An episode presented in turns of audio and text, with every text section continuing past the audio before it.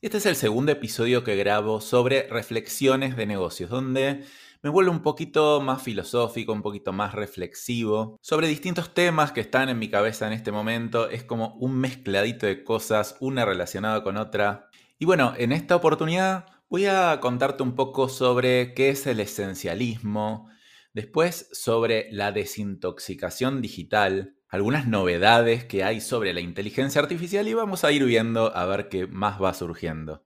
Así que si te interesa seguir aprendiendo sobre negocios y te gusta la forma en la que pienso, te invito a seguir escuchando este episodio. Bienvenido a De Emprendedor Empresario. Si sos emprendedor o dueño de pyme, ¿querés que tu empresa dependa menos de vos y salir del día a día de la operación de tu negocio? Este podcast es para vos. Te voy a contar desde mi experiencia personal los hábitos, técnicas y herramientas que te pueden ayudar a lograr más resultados con menos esfuerzo y así conseguir que tu empresa sea más autónoma, para que de esta manera tengas más tiempo libre y mejores tu calidad de vida. Bueno, primero te quiero contar que vengo de hacer un autorretiro sin tecnología, que ya te conté en otros episodios que lo hacía. De hecho, hay un episodio entero que lo explico donde me voy tres o cuatro días solo, sin celular, sin computadora, a un lugar a reflexionar, a desintoxicarme, a pensar, a leer, a tomar cafecitos. No sé cuántos de estos ya habré hecho, pero habrán sido unos 15 más o menos. Lo único que no lo hacía hace bastante tiempo, bastante tiempo para mí son cuatro meses y la verdad que lo necesitaba un montón. En los últimos tres meses podría decir que estuve haciendo mucha exploración, viajé muchísimo, varios viajes cortos, te diría que habrán sido cinco o seis viajes cortos en el último tiempo. Y cuando volvía, bueno, me encontraba con un montón de cosas, entonces tenía que resolverlas porque me iba de viaje de nuevo en 10 días. Y todos esos viajes eran con otras personas. Me fui con, mi familia, con Vane y con Chloe al sur durante 10 días. Después me fui con mi papá, lo invité a ir al Chaltén. Hicimos un par de escaladas. La verdad que re bien, él tiene 70 años y hicimos caminatas de hasta 25 kilómetros. Pero bueno, entre todos esos viajes no tuve mucho tiempo para hacer estos viajes solo y realmente lo necesitaba. También me di cuenta que estoy muy disperso. Eh, si bien considero que estoy en una etapa de exploración de diferentes opciones, también siento que hago mucho y estoy logrando poco en relación por lo menos con lo que me propongo. Entonces dije, bueno, basta de esta etapa de exploración y voy a ir un poco más a lo esencial, voy a volver a poner foco. También a la vez estoy haciendo un curso de PNL, donde hablan también de los distintos canales de comunicación y el canal visual, que es un tipo de persona que es muchísimo más enfocada. Entonces dije, bueno, me quiero empezar a conectar más con el canal visual por diferentes temas. Uno, porque quiero empezar a hacer mucho más contenido audiovisual en TikTok, en YouTube. Después también porque quiero estar más focalizado y no estar pensando en infinitos temas a la vez, como creo que seguramente a vos te pasa también. Así que bueno, me dije, ¿Cómo hago para empezar a focalizarme más? Porque tengo una mente súper dispersa, me gusta explorar un montón de cosas, de repente estoy haciendo algo en la computadora y digo, uy, mira, cliqueo en este link y voy a investigar una nueva funcionalidad de la inteligencia artificial y bueno, al final termino por cualquier lado. Sé que puede ser que esto no te parezca a vos desde afuera, pero soy así todo el tiempo. Tengo que hacer gran esfuerzo para mantenerme focalizado. No es algo natural para mí. Entonces dije, bueno, a ver, en este retiro voy a aprovechar para, bueno, para obviamente desintoxicarme tecnológicamente un poco, para conectarme y para volver a lo esencial. Entonces, abrí obviamente ChatGPT, que ahora me saqué la versión paga, que es bastante más potente, y le dije, mira, me está pasando esto, quiero focalizarme más, quiero conectarme más con el canal visual desde el punto de vista de la PNL, quiero focalizarme en lo importante. Y bueno, un par de cosas más que le dije y le pregunté, ¿qué libros me recomendarías para esto? Y me hizo un listado de libros, le dije, dame más, dame más, dame más, hasta que tenía 30 libros. Empecé a investigar, después me bajé algunos fragmentos en la Kindle, por si no sabes que es la Kindle, es de los mejores inventos del mundo, es un librito digital, no es como la tablet que tiene una luz muy fuerte, sino como que es tinta digital que no te molesta los ojos. Yo leo absolutamente todos los libros, salvo los que se necesita leer imágenes desde este dispositivo. Así que lo bueno que tiene esto también es que te va recomendando. Me bajé un libro y me dice, che, tal vez estos otros libros te podrían interesar.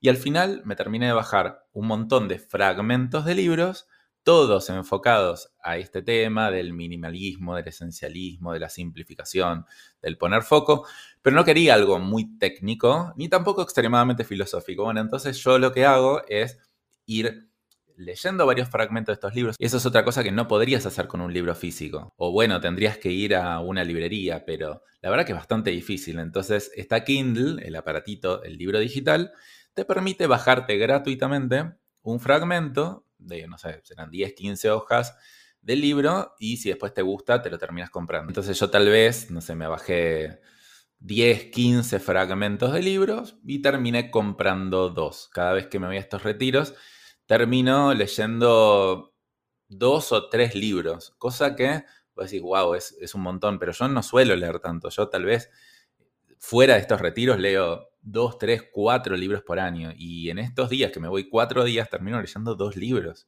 Y la verdad que lo disfruto un montón, justamente porque no tengo esa contaminación de tener que ver Instagram, el celular y todas esas cosas que me generan un nivel súper alto de dopamina. Bueno, en fin, terminé eligiendo dos libros que ya los conocía de nombre, me los han mencionado, me los han recomendado, conocía el concepto general, pero dije, bueno, voy a profundizar un poco más. Uno se llama esencialismo y otro se llama lo único o the one thing. Básicamente el libro del esencialismo dice que uno está disperso en un montón de cosas, tira como sus energías en infinitas direcciones y eso obviamente no genera ningún resultado porque no tiene mucha fuerza. Lo que dice es que encuentres tu actividad esencial, yendo por ejemplo a los negocios, cuál es tu actividad esencial y pongas prácticamente toda tu energía en eso y la gente más exitosa en general se focaliza de esa manera, a diferencia en general de casi todos los emprendedores de pymes que está igualmente diversificado en todas las cosas. La gente que avanza mucho más, en general es muy buena en una sola cosa y en el resto de las cosas es más o menos, pero eso es lo más importante para avanzar. Entonces, bueno, ¿para qué leo estos libros? Yo qué sé, son conceptos totalmente nuevos, no los conozco. Sí da ejemplos muy interesantes, enfoques muy interesantes, pero básicamente es como que me voy haciendo un lavado de cerebro, porque viste que se dice que lo que uno consume es lo que uno termina haciendo. Aplica también a la comida, aplica a lo que uno lee, aplica a los pensamientos que uno se dice a sí mismo o se habla en silencio. Entonces, bueno, si voy a contaminarme, lo voy a hacer de manera positiva y de la manera que yo quiero. Entonces me voy a contaminar con estos libros que me van a hacer pensar mucho en la dirección que quiero ir. Entonces está este libro que se llama Esencialismo y está este otro libro que se llama Lo Único, que va un paso más allá del esencialismo y te plantea cuál es la única cosa que tenés que hacer para que todo el resto de las cosas fluya y parezcan sencillas.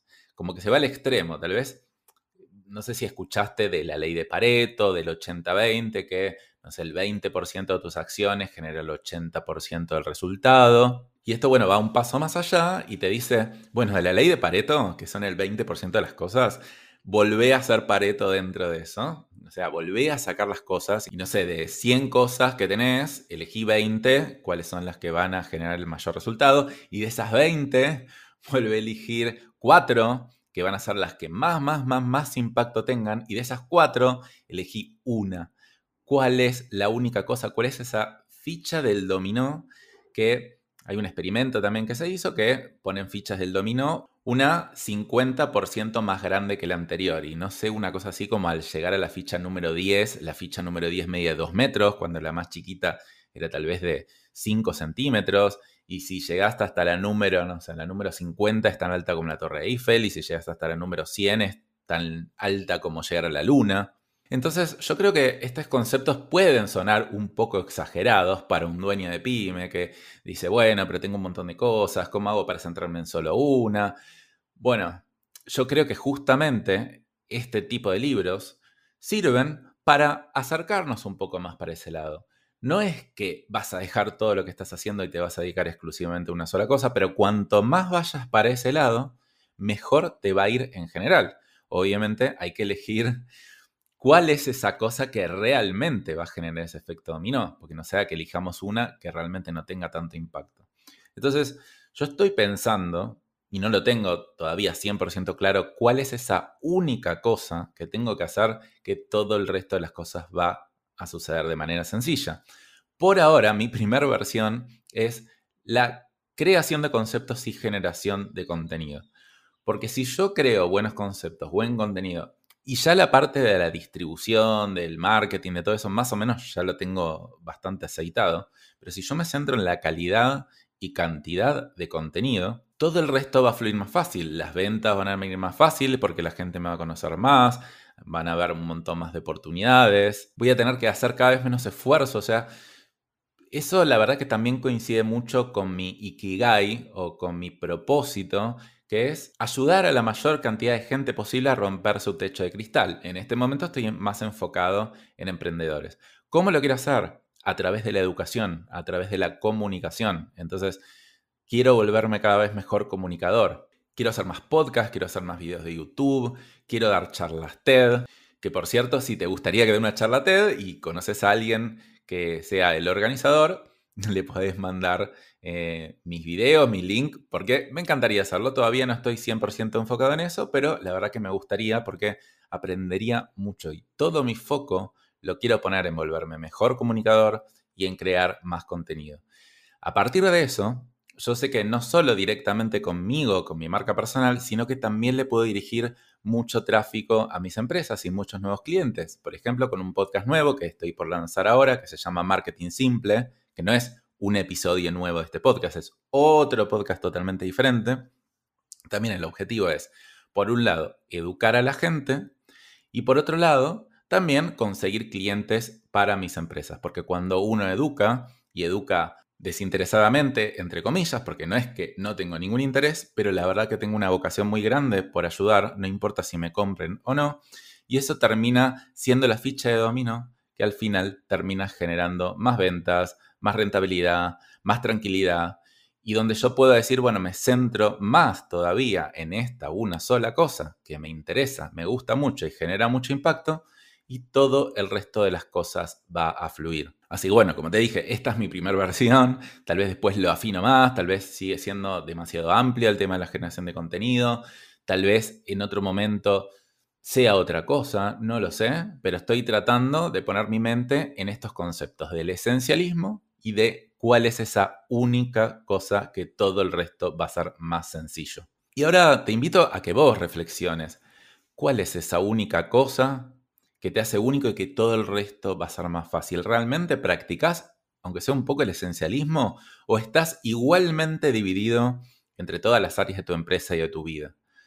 El balance de vida-trabajo no tiene sentido y también lo leí un poco, creo que en el libro del esencialismo, ya no me acuerdo, o sea, no tengo muy buena memoria de dónde saco el material, pero era o del esencialismo o de lo único, donde dice que no existe tal cosa como el balance de vida. Siempre que uno trate de mantenerse igualmente equilibrado todo el tiempo, todos los días, en todos los aspectos de su vida laboral y personal, no va a ser alguien que logre demasiadas cosas.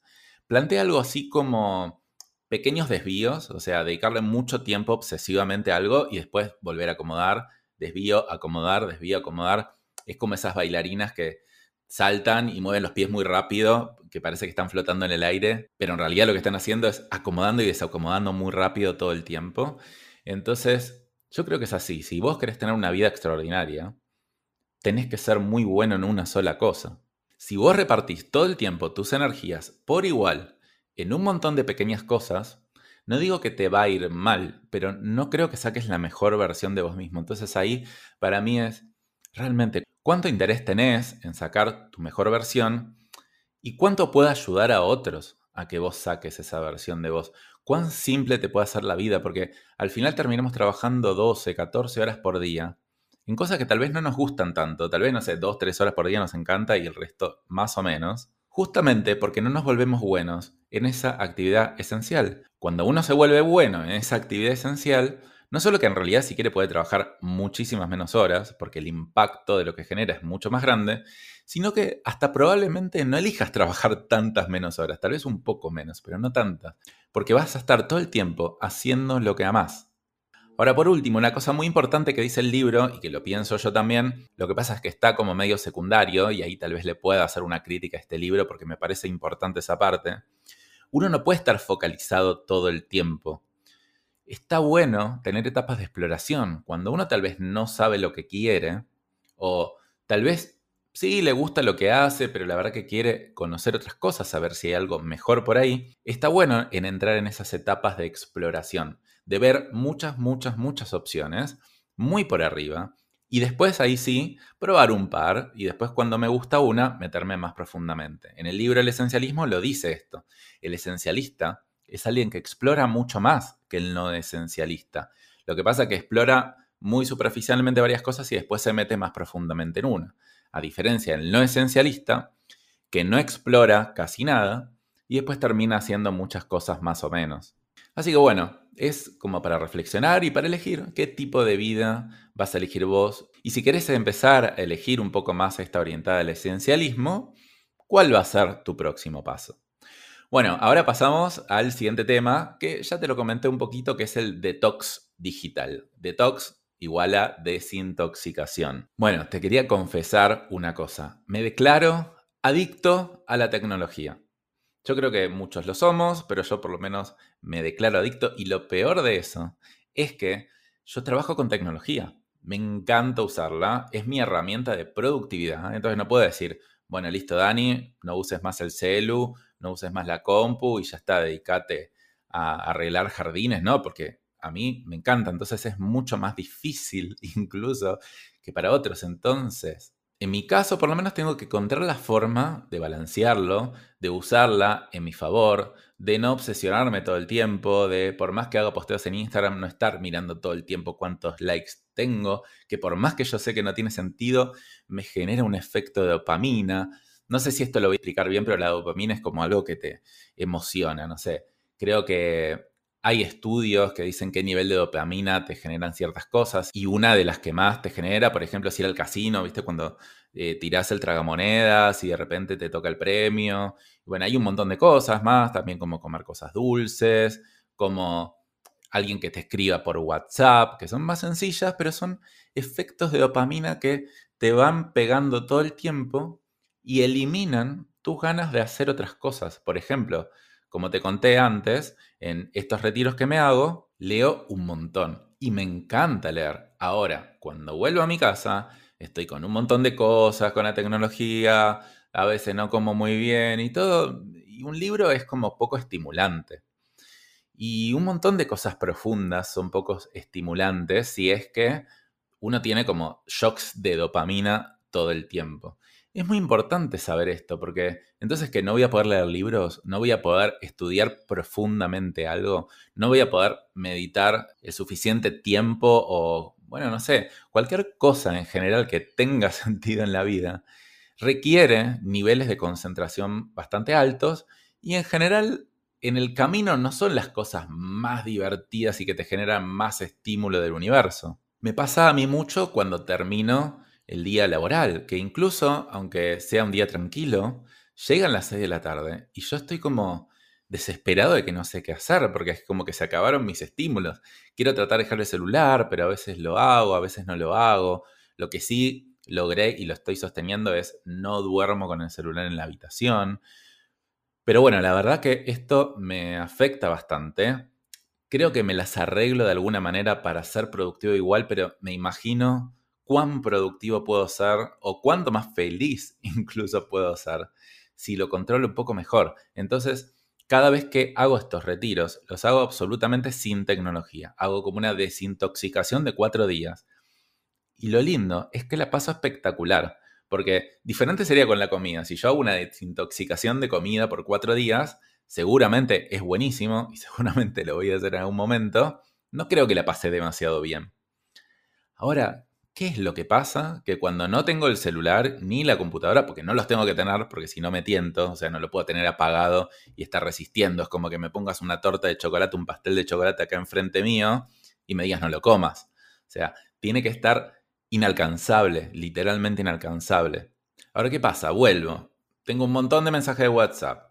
Tengo que hacer cosas, tengo que coordinar con otros, mandarle WhatsApp y de repente me meto a Instagram porque también tengo mensajitos y tengo que contestarlo. Y digo, puta madre, de nuevo me metí en la vorágine y de esa desintoxicación que logré, ahora estoy de nuevo intoxicándome. Entonces, a ver, sinceramente no tengo la respuesta. Sí, estoy seguro que para mí y para vos y para cualquier persona se necesitan momentos de desintoxicación. Hay gente que plantea, por ejemplo, un día a la semana hacer el detox. Eh, por ejemplo, no sé, los viernes no usar tecnología o los sábados, pero literalmente cero. Va a ser un día un poquito más aburrido, pero tenés que pasar por eso, porque es súper importante. Yo lo que voy a empezar a probar ahora es todas las mañanas no usar tecnología, excepto cuando sea indispensable que lo use. Por ejemplo, la voy a llevar a mi nena al colegio, después de eso me voy a ir al gimnasio, porque el gimnasio lo voy a empezar a tomar también como parte laboral y no personal. Y eso me parece muy interesante, que también estoy haciendo unas sesiones de PNL con Gustavo Godoy, que también le entrevisté en este podcast. Y hablamos bastante de esto, de qué es profesional y qué es personal. No sé si logro distinguir la diferencia, pero si por ejemplo yo digo, bueno, a ver, quiero tener más energía para producir más, o quiero hacer contenido audiovisual y me quiero ver mejor. Bueno, hay un montón de cosas, digo, bueno, entonces el gimnasio es parte del trabajo y me lo tomo así, entonces voy a estar de 8 y cuarto, más o menos que estoy libre, hasta 9 y media en el gimnasio y voy a intentar que eso no me dé culpa, porque es parte de mi trabajo. Ahora, después de eso termino y me voy a quedar dos horas ahí o venir a mi casa, pero sin usar la tecnología y tengo que ver cómo hacer para lograrlo con mi libretita. Con mi libreta, que es, bueno, si estás viendo este video por YouTube, acá te la muestro una libreta que voy anotando cosas y lo que me di cuenta es que en realidad no necesito estar todo el tiempo con la tecnología por más que me dedique a la tecnología. Hay momentos que tengo que crear contenido o hacer planificaciones o crear conceptos y bueno, sí es verdad que si tuviera para investigar tal cosa disponible, tal vez sería mejor en un sentido, pero sería mucho peor en otro sentido porque yo me conozco. Empiezo a usar la compu y me distraigo y me voy a investigar cualquier página y después termino diciendo, che, pero ¿qué estoy haciendo acá? Entonces, bueno, voy a hacer esa prueba, voy a tratar de estar a las mañanas sin tecnología. Cuando tenga la tecnología también voy a poner reglas, voy a empezar a hacer mucho análisis de qué uso y para qué lo uso. Por ejemplo, voy a empezar a ver absolutamente todos los mensajes de WhatsApp y para el que me conoce y me ha mandado un mensaje de WhatsApp sabe que yo tardo mucho en responder. Y les digo por qué es eso. Por dos cosas. Una, porque mi mente está en otro lado. No, no, no son, perdón, puede sonar un poco mal, pero no son relevantes los mensajes de WhatsApp para mí. No es que las personas no sean relevantes, pero es como que justamente quiero evitar esa distracción continua. Y por otro lado, yo sé que si respondo rápido, voy a recibir de nuevo más mensajes rápido. Entonces, cuando más rápido respondo, más mensajes de vuelta recibo. Y como soy adicto a la tecnología, entonces los respondo y me meto en ese círculo vicioso. Entonces voy a empezar a analizar los mensajes de WhatsApp. A ver, este me escribe por tal cosa. ¿Debería escribirme a mí o debería escribir al celu de mi empresa?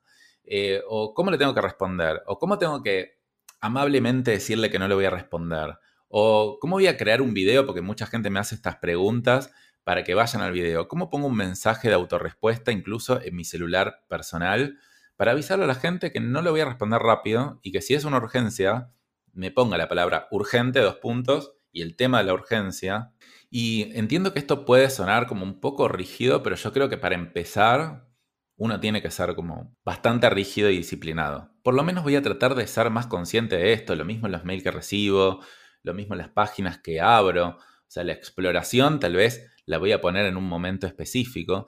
Y la verdad que hay un montón de momentos que yo con mi libretita puedo hacer un montón de cosas. Y si hay algo que no puedo y lo tengo que investigar, me lo anoto y digo, bueno, esto después cuando esté con una computadora lo voy a investigar. Después también estoy viendo unos dispositivos como para eh, guardar el celular y bloquearlo. No sé, son como unos aparatitos que lo metes adentro y le decís por dos horas no me dejes abrirlo, una cosa así.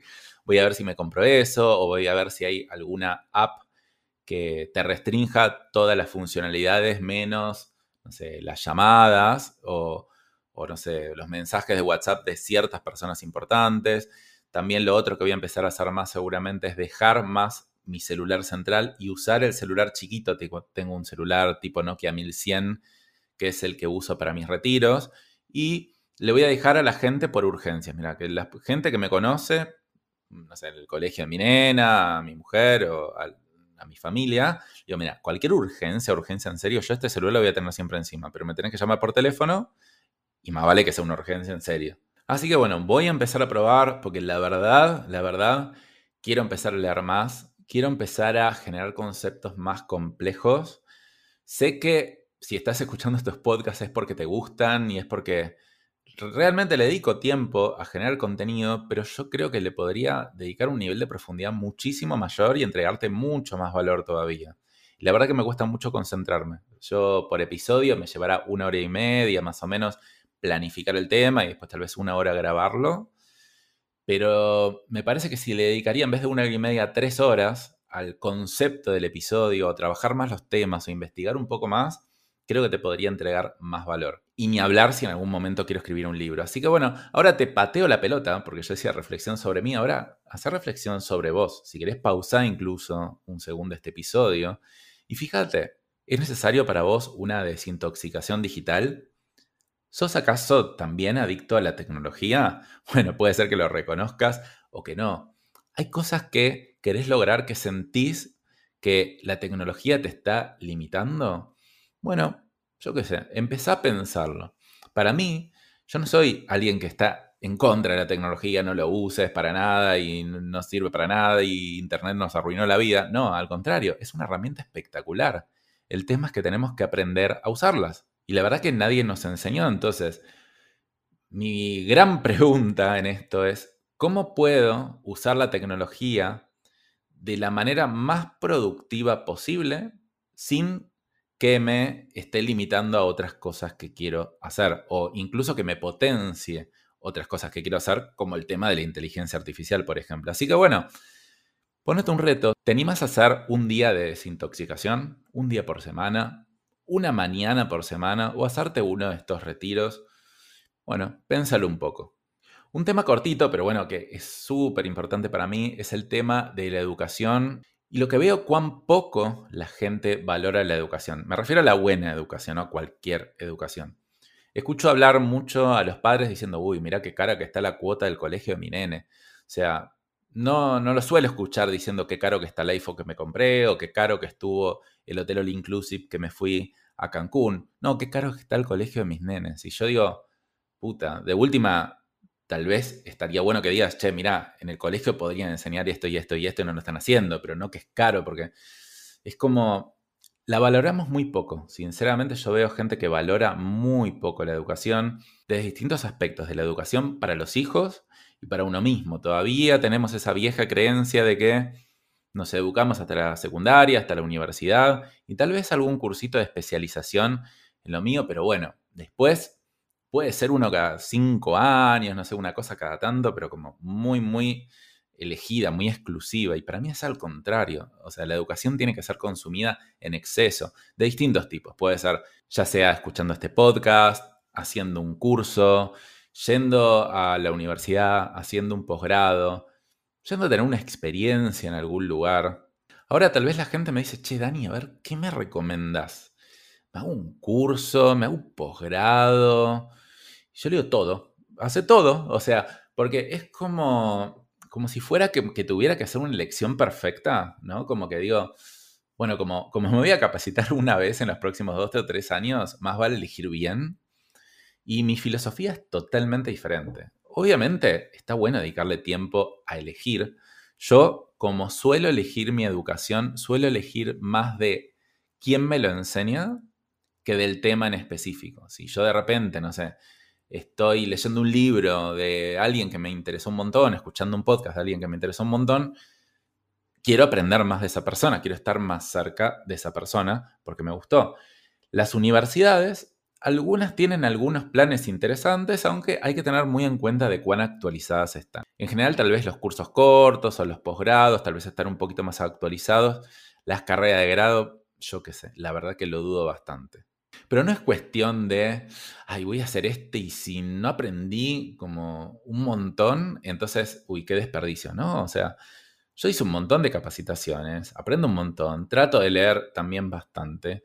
Algunas cosas me sirven más, otras cosas me sirven menos, pero lo que tengo claro es que me tengo que capacitar toda la vida. O sea, no tiene sentido no hacerlo, menos en esta época que todo está cambiando. Si es que no amas la educación, porque me parece que el instrumento más potente para crecer como persona y como sociedad, por lo menos hacelo, porque no te queda otra, porque no vas a sobrevivir en el mundo del futuro con la inteligencia artificial y con todo lo que se viene. O sea, hay que tener una mente de eterno aprendiz. O sea, no, es cuestión de ver qué hago y qué me recomendás. Todo hace. O sea, hace muchas cosas. Capacitate todo el tiempo. Algunas te van a resultar mejores, otras peores, otras vas a sacar un montón de conocimiento. Otras tal vez no aprendiste nada de nueve cosas, pero de una de esas cosas que dijeron aprendiste un montón, o tal vez aprendiste más o menos y te empezaste a rodear con gente que está en la misma que vos. Sinceramente es algo que a mí me cuesta mucho entender, mucho entender el poco tiempo y el poco dinero que la gente le dedica a la educación en comparación con otras actividades. Y ahora yo te hago una pregunta a vos. ¿Cómo haces para salirte de tu cabeza? Porque tal vez la educación no es la pregunta, la educación puede ser una respuesta. La pregunta es, ¿cómo haces para que tu cabeza no esté rumiando todo el tiempo, que no te quedes atrapado en tus propios pensamientos y expandas tu mente un poco más? La educación es un medio que es buenísimo. Ahora, si no es la educación, ¿cómo haces? Ya estás todo el tiempo revolviendo las mismas cosas, en los mismos pensamientos, viendo las mismas noticias, a ver lo que pasó. Y ojo, acá no estoy hablando de alguien que nunca se capacita. Obviamente estás escuchando este podcast, algo de capacitación estás teniendo y estás siendo propenso. El tema es ir para el otro lado y estar en la vanguardia y estar todo el tiempo haciéndolo, todo el tiempo con esa mente de eterno aprendiz, que además es algo hermoso. Cuando éramos niños, lo hacíamos todo el tiempo. ¿Qué pasó que lo perdimos? Así que bueno, para elegir en qué capacitarte, la gran pregunta puede ser, ¿Cuál es la principal restricción que tengo en mi negocio o en mi vida? Entonces digo, bueno, tengo restricción en tal cosa. Bueno, entonces voy a estudiar de tal cosa. Y mm, en general, para el que le cuesta empezar, no recomiendo tanto algo autodidacta. Hay gente que sí es muy autodidacta y puede hacerlo por su cuenta y puede meterse en YouTube y aprenderlo solo. Pero tal vez a la gente que le cuesta un poquito más, métase algo que tenga rigurosidad, que tenga que ir a clases en un momento específico y si no va, queda mal, entonces como que se obliga a ocupar un espacio en la agenda y no dice, bueno, cuando puedo lo hago y después al final no lo termina haciendo, lo termina dejando como última prioridad. Ahora sí, último tema, inteligencia artificial, que es algo que estoy hablando mucho porque estoy escuchando muchos podcasts de esto y la verdad que es algo que me vuela la cabeza, pero no solo a mí, o sea, yo no soy en general muy propenso a meterme en las novedades tecnológicas por ejemplo, Bitcoin, blockchain y todo, que me parece que puede ser muy interesante, o incluso la web 3.0, no, no me parecen. O sea, nunca puede verles una bajada práctica. Siempre que hay gente que habla de los NFTs y eso, le digo, ok, perfecto. Ahora, en la vida del día a día de una persona normal o de un dueño de negocio normal, explícame cómo metes un NFT en ese juego.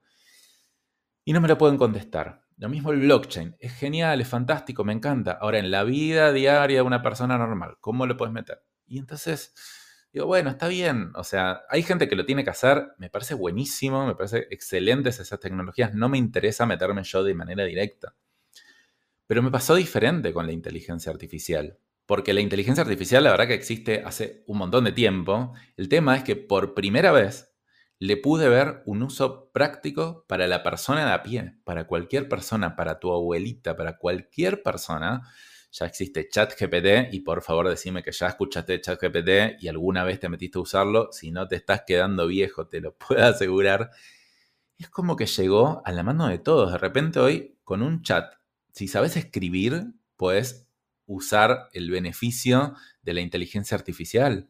O sea, no tenés que saber programar, no tenés que saber nada muy avanzado, o sea, le puedes sacar un gran provecho. Entonces, como empecé a ver usos prácticos de la inteligencia artificial para el típico dueño de negocio, y aparte me fascinó, me metí a hacerlo y me fascinó, digo, bueno, me tengo que meter en esto.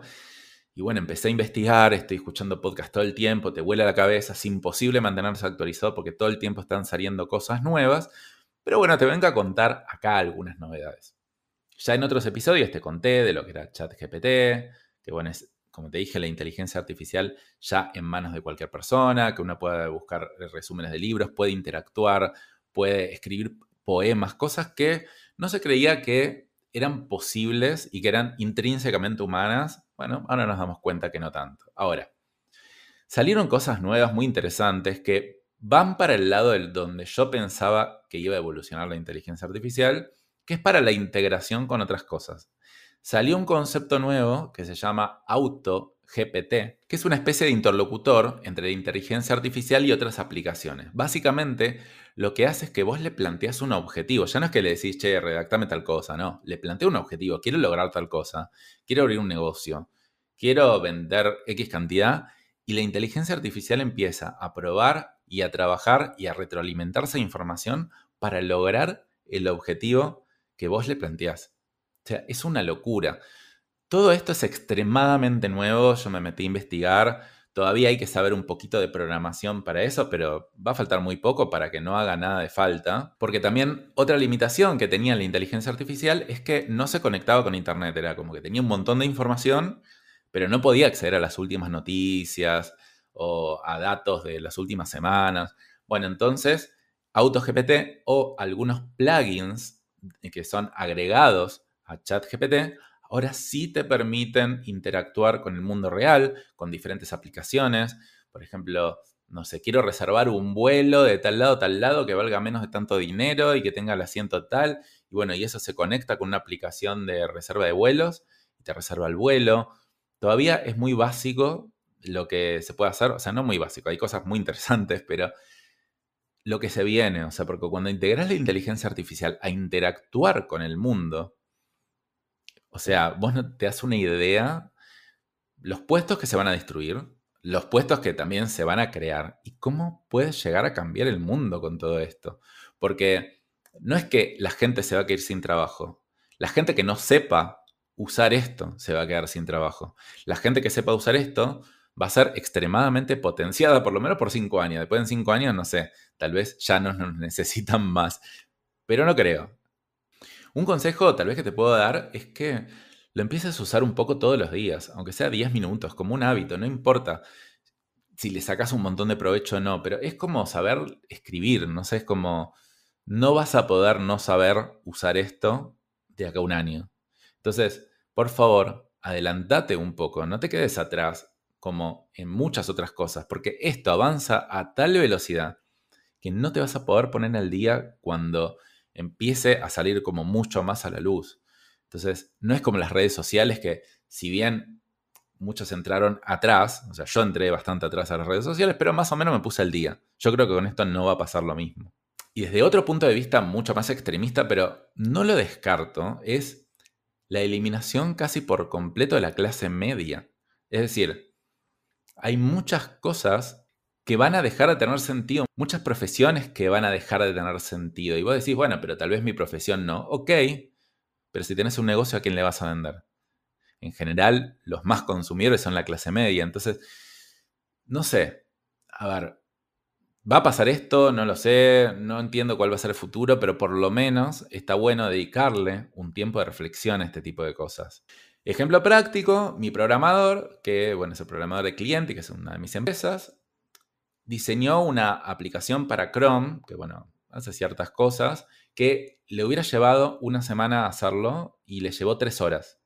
Porque básicamente el 80-90% se lo armó ChatGPT, porque ChatGPT también te ayuda a programar.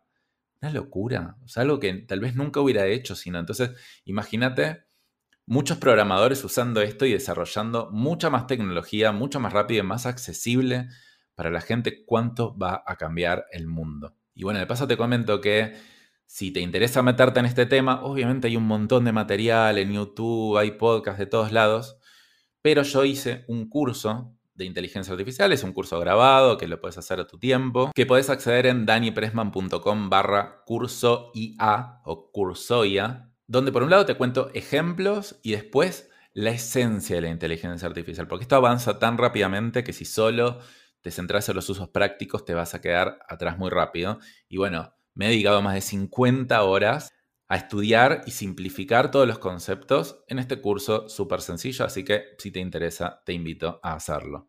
Bueno, Terminamos acá con el tema reflexiones. Al final siento que estoy yendo al psicólogo un poco. Está bueno porque son, no sé, 30 o 40 minutos de terapia gratis para mí y encima me estás escuchando. Es fantástico. La verdad que a mí me gusta mucho grabar este tipo de episodios. Me gustaría saber tu opinión, que me escribas por Instagram en Dani Pressman a ver qué te parecen. Siendo sincero, 100% sincero, si dicen, che, Dani, mira todo bien, pero me gustan más los episodios que son más concretos, decímelo, me sirve, quiero aportar mucho valor. Pero a mí, la verdad que me gustan bastante hacerlos. Estoy haciendo un testeo a ver cómo funciona. Así que bueno, espero verte la próxima semana. Quédate con las reflexiones y haz tu propia introspección sobre qué vas a reflexionar y cómo vas a actuar de acá a la siguiente semana. Nos vemos.